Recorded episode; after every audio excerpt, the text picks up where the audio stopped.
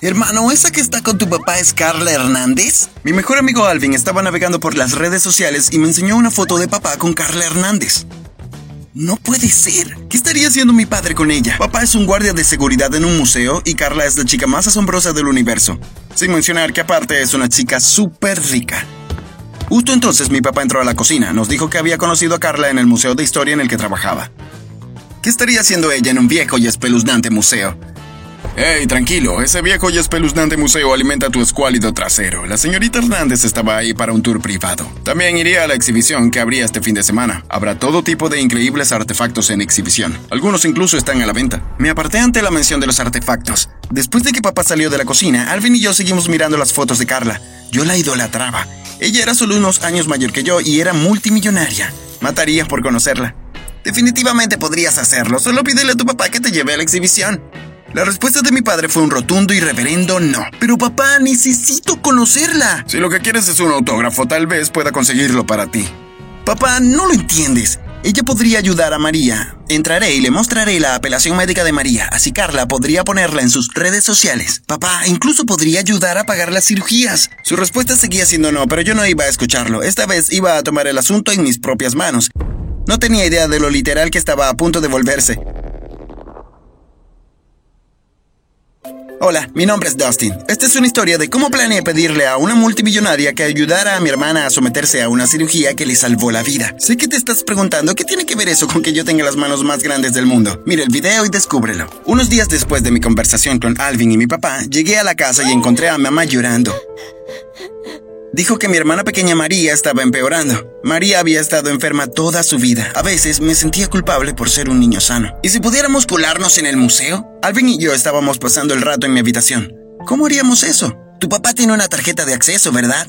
Un día antes de la exposición le robé la tarjeta de acceso al museo a mi padre. Alvin y yo esperamos hasta la noche y luego nos colamos en el museo. Nuestro plan era permanecer ahí escondidos hasta la mañana siguiente y luego asistir a la exhibición y buscar a Carla. Este lugar es espeluznante. Oye, mira eso.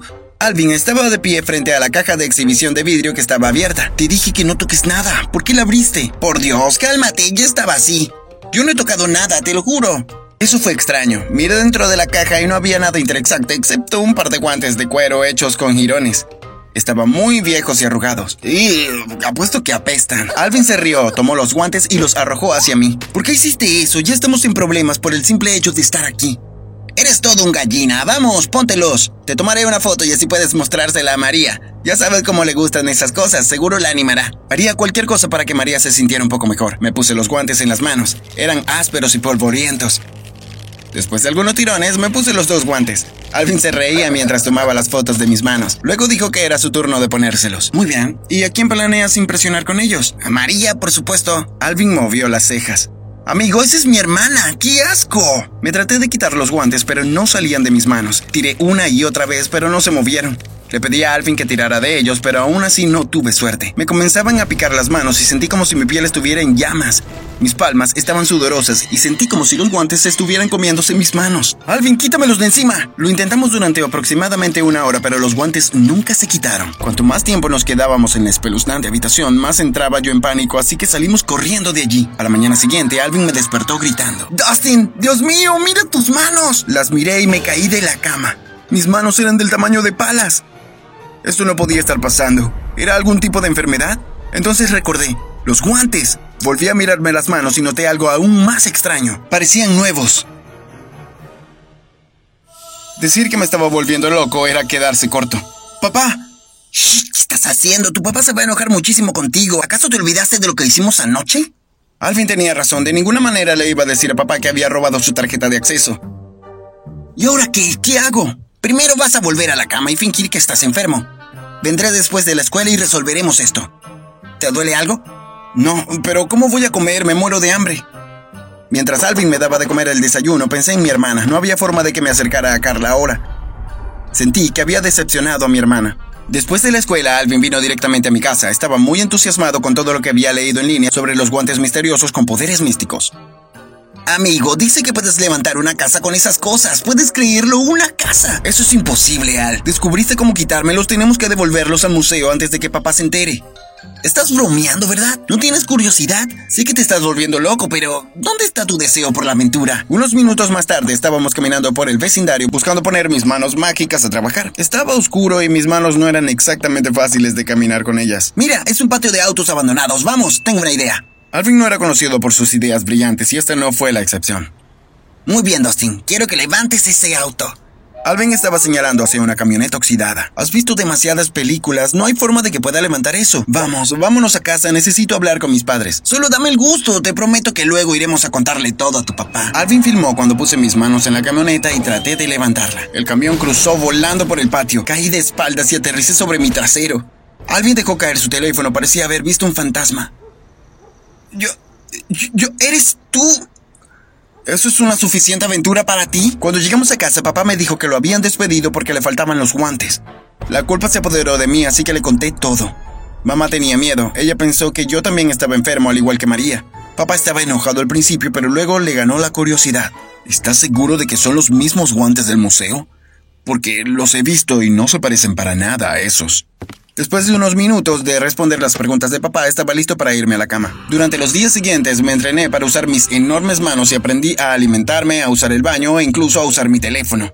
Me escabullía por la noche para ir al bosque con Alvin, arrancaba árboles, cavé agujeros lo suficientemente profundos como para enterrar una casa, ya sabes, solo travesuras de adolescente normal. Me estaba divirtiendo. Una noche papá llamó a la puerta de mi habitación. Dustin, oye, tienes un minuto. ¿Seguro, papá? Así que he estado pensando, ¿y si hubiera alguna manera de ganar dinero usando tus manos? ¿Quieres decir eh, cómo venderlas? ¿No tendrían que cortarme las manos? ¿Qué? No, no, no. Ven, a dar una vuelta conmigo. Necesito presentarte a alguien. Me llevaba a un oscuro almacén abandonado. Mm, ¿qué? De repente vi los faros y luego escuché el sonido de un automóvil arrancar. Entonces el coche se dirigió directamente hacia nosotros a toda velocidad. ¡Papá, cuidado! Pero mi papá no estaba a mi lado, estaba solo yo. Estaba solo y a unos segundos de ser aplastado por un camión. Levanté las manos y esperé, pero todo lo que escuché fue el chirrido de los frenos.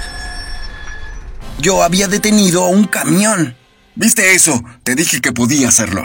Mi papá estaba saltando de arriba a abajo. Estaba muy enojado con él. ¿Sabías que iban a hacer eso? Me podrían haber matado. Esas manos que tienes ahí sí que son impresionantes. Estoy a punto de convertirte en un hombre muy rico. Una mujer con una sudadera y con capucha negra y gafas de sol estaba de pie junto a papá. Lamento haberlo asustado, pero teníamos que verlo por nosotros mismos. Antes de acordar algo, considérate contratado.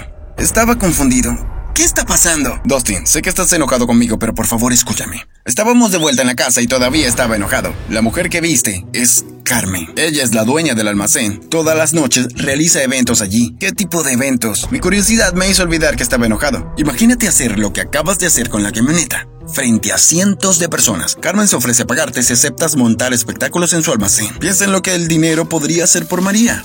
¿Cómo podría decir que no? Yo era la razón por la que mi papá no tenía trabajo, tenía que hacer esto bien. Al día siguiente volvimos al almacén y volvimos a encontrarnos con Carmen. Por la noche ya estaba listo para mi primer show. El evento fue anunciado como especial y nunca antes visto y las entradas se agotaron en minutos. El lugar estaba completamente lleno. Amigo, esto es una locura. ¿Estás seguro de que quieres hacer esto? Alvin estaba filmando mientras me ponía mi ropa y mi máscara por el espectáculo. Se lo debo a mi papá. Además, parece divertido. Tú eres el que siempre estaba hablando de encontrar el sentido de la aventura, ¿no? Lo sé, pero esto es diferente. No confío en esa mujer. Y si te prenden fuego. Alvin tenía talento para lo dramático.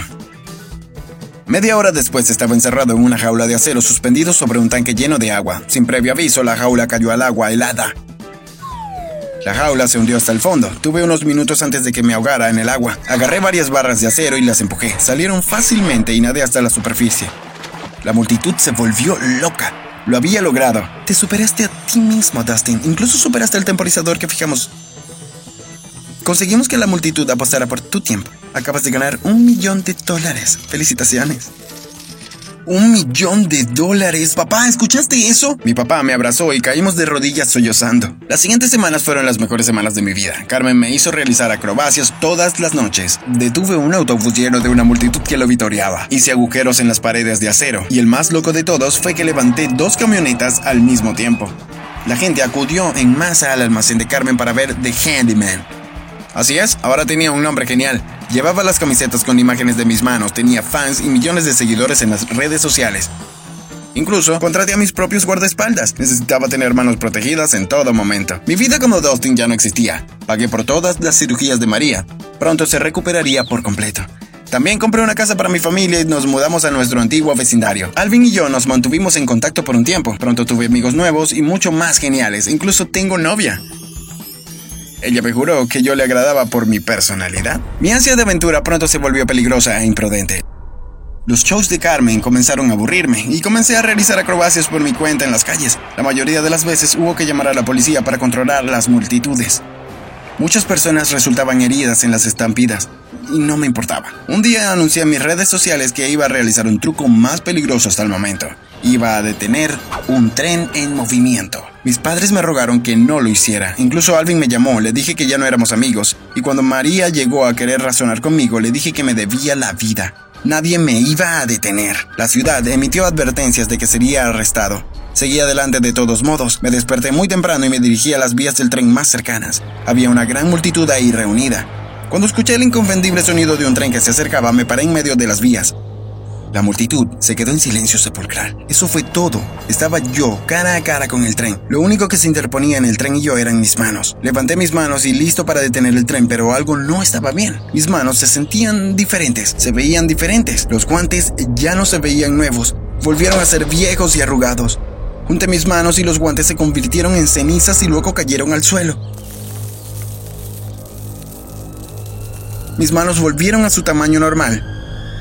El tren estaba a metros de mí y tuve que saltar fuera del camino para evitar que me aplastara.